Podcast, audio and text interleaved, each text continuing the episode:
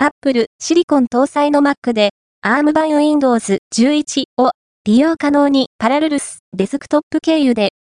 マイクロソフトは2月16日、米国太平洋時間 ARM アーキテクチャの SOC 向けの Windows 11以下 ARM 版 Windows 11について、パラルルスの仮想 PC アプリ、パラルルスデスクトップ18 4 Mac 上での動作を正式サポートしたことを発表した。